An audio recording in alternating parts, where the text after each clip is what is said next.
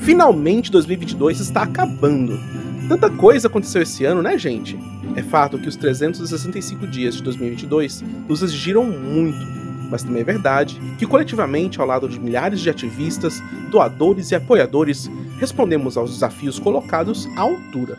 Pois é, Rafa, fizemos muita coisa em 2022. Sobrevoamos a Amazônia, monitoramos e denunciamos o avanço do desmatamento e do garimpo ilegal em terras indígenas, mobilizamos e engajamos milhares de pessoas contra o pacote da destruição e ocupamos Brasília ao lado dos povos indígenas contra o marco temporal. E fomos também até o Egito na COP27 exigir ações reais e eficazes contra a crise climática. E também nos dedicamos a mostrar a centralidade da pauta ambiental nas eleições mais importantes para a história do Brasil desde a redemocratização.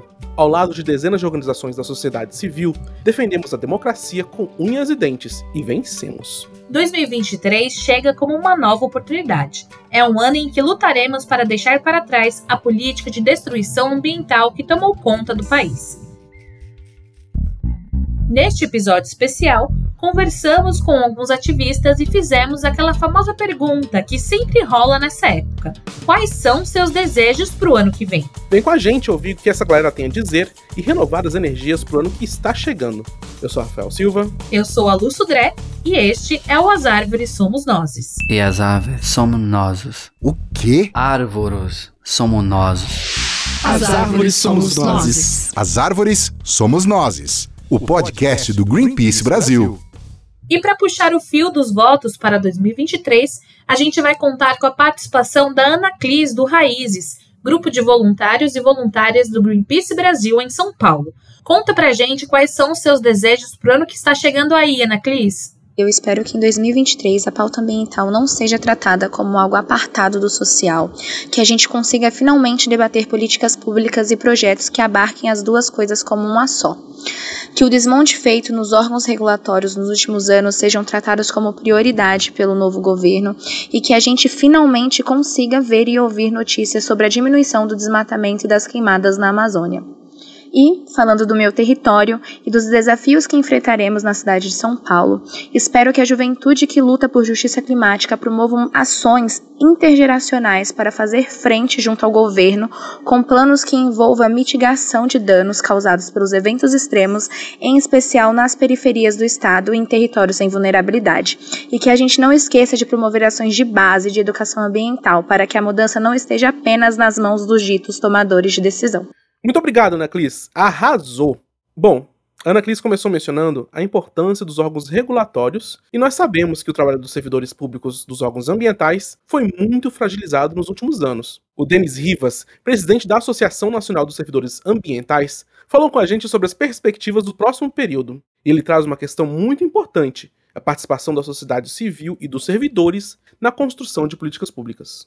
Bom, enquanto representante aí dos trabalhadores do Ministério do Meio Ambiente, do IBAMA, do ICMBio e do Serviço Florestal Brasileiro, né, que é com quem a gente dialoga diariamente, os servidores públicos eles tiveram um período dificílimo de resistência né, e de denúncia diária do desmonte dos órgãos de meio ambiente e a gente sabe o quanto que nos últimos quatro anos isso se intensificou e finalmente a gente espera que uh, em 31 de dezembro tudo realmente comece a mudar no país, né, para que a gente consiga ter condições de trabalho, condições de enfrentar o desmatamento, de enfrentar o, o garimpo é, que tomou conta das terras indígenas, que tomou conta das unidades de conservação, enfim. A gente sabe que o desafio é imenso, né?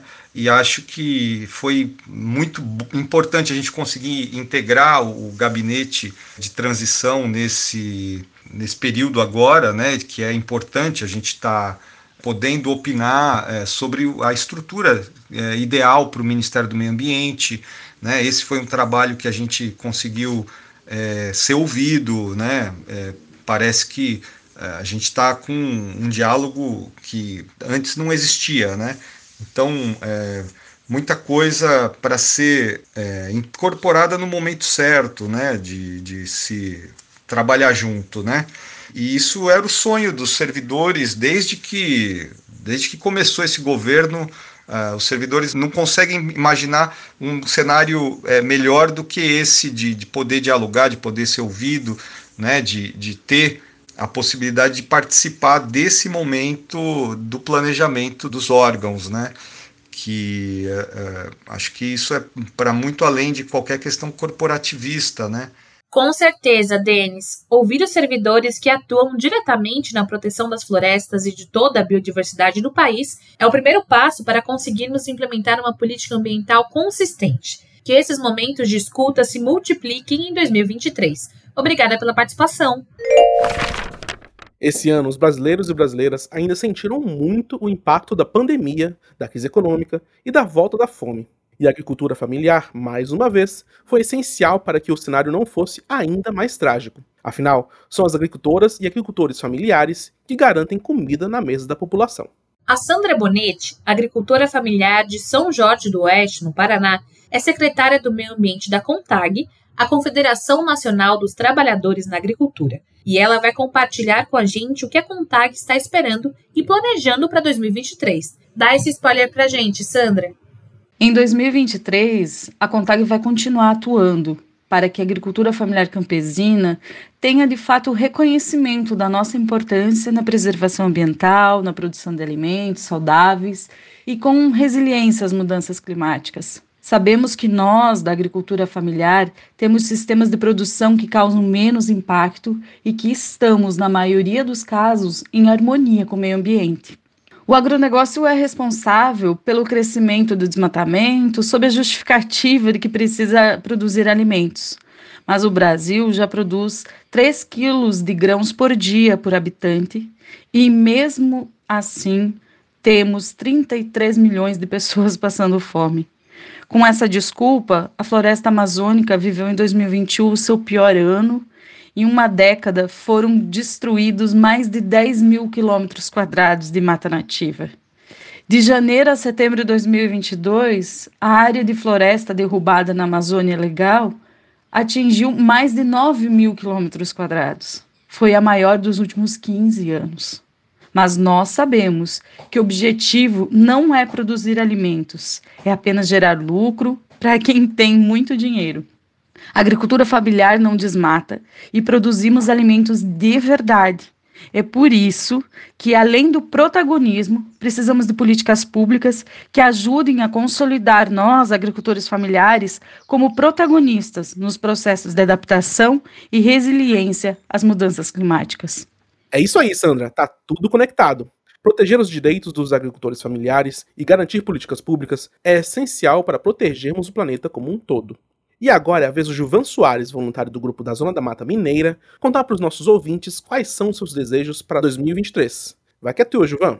Meu desejo para 2023 é que a gente possa estar trazendo mais política ambiental para dentro da sociedade, para a gente entender a justiça climática, o racismo ambiental e também que os eventos extremos né, que tenham acontecido não só no Brasil, como também no mundo, é, eles são por conta das mudanças climáticas, a emissão dos gases do efeito estufa é, e tem ocorrido cada vez mais rápido e por conta disso a gente tem que agir hoje porque o amanhã pode ser tarde demais. É, no Brasil, a gente tem um governo de transição que ele mostra se preocupar né, com a pauta ambiental, e, mas mesmo assim a gente não pode deixar de pressionar, a gente não pode deixar de correr atrás e buscar. É, sem os povos originários também, a gente não vai ter o caminho correto para reverter o cenário de mudanças climáticas, cumprir o Acordo de Paris e também o Brasil 2045, que é a gente se tornar a maior potência em relação à sustentabilidade, negativamente não emitir carbono nenhum para a atmosfera. E tudo isso eu desejo para ontem, para o próximo ano.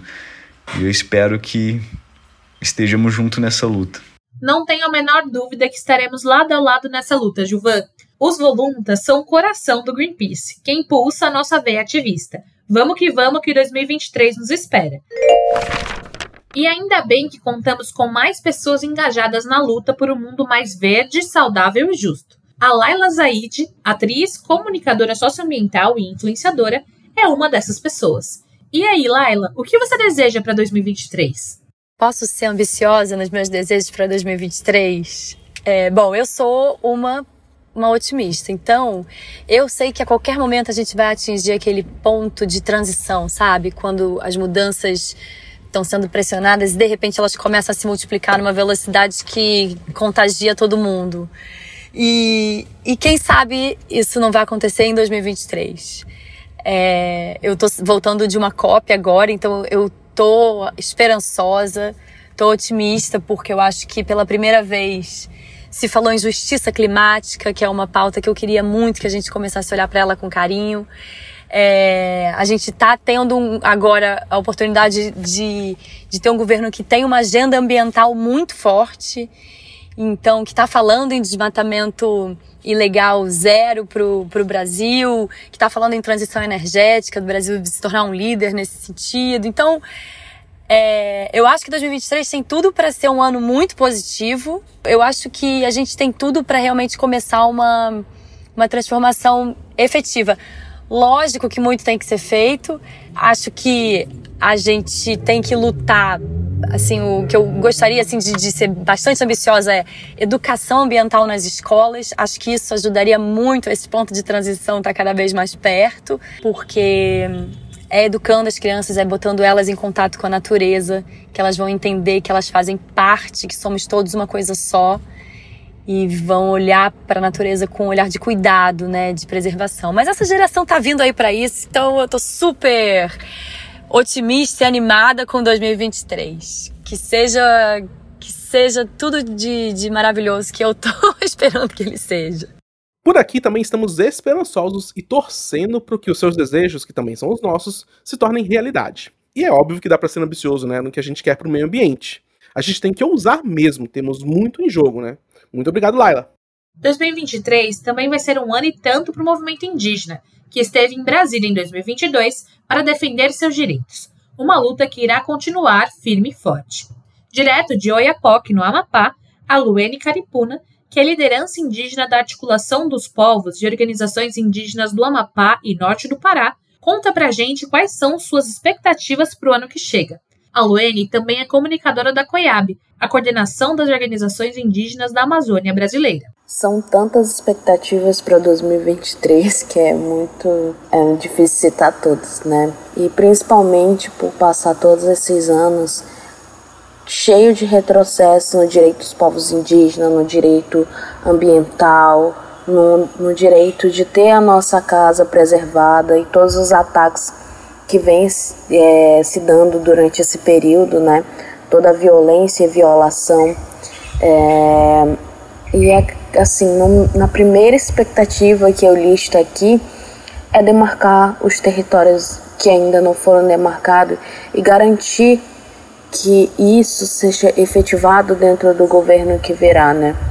É, e principalmente voltar as políticas de proteção ambiental, de proteção de territórios e garantir isso é muito importante, porque todos esses anos foi uma catástrofe de ataque aos territórios indígenas, é, garimpo ilegal, extração de madeira, violação de modo geral, muitas lideranças que se foram defendendo a, o território, a vida, o futuro do, daquele povo, né?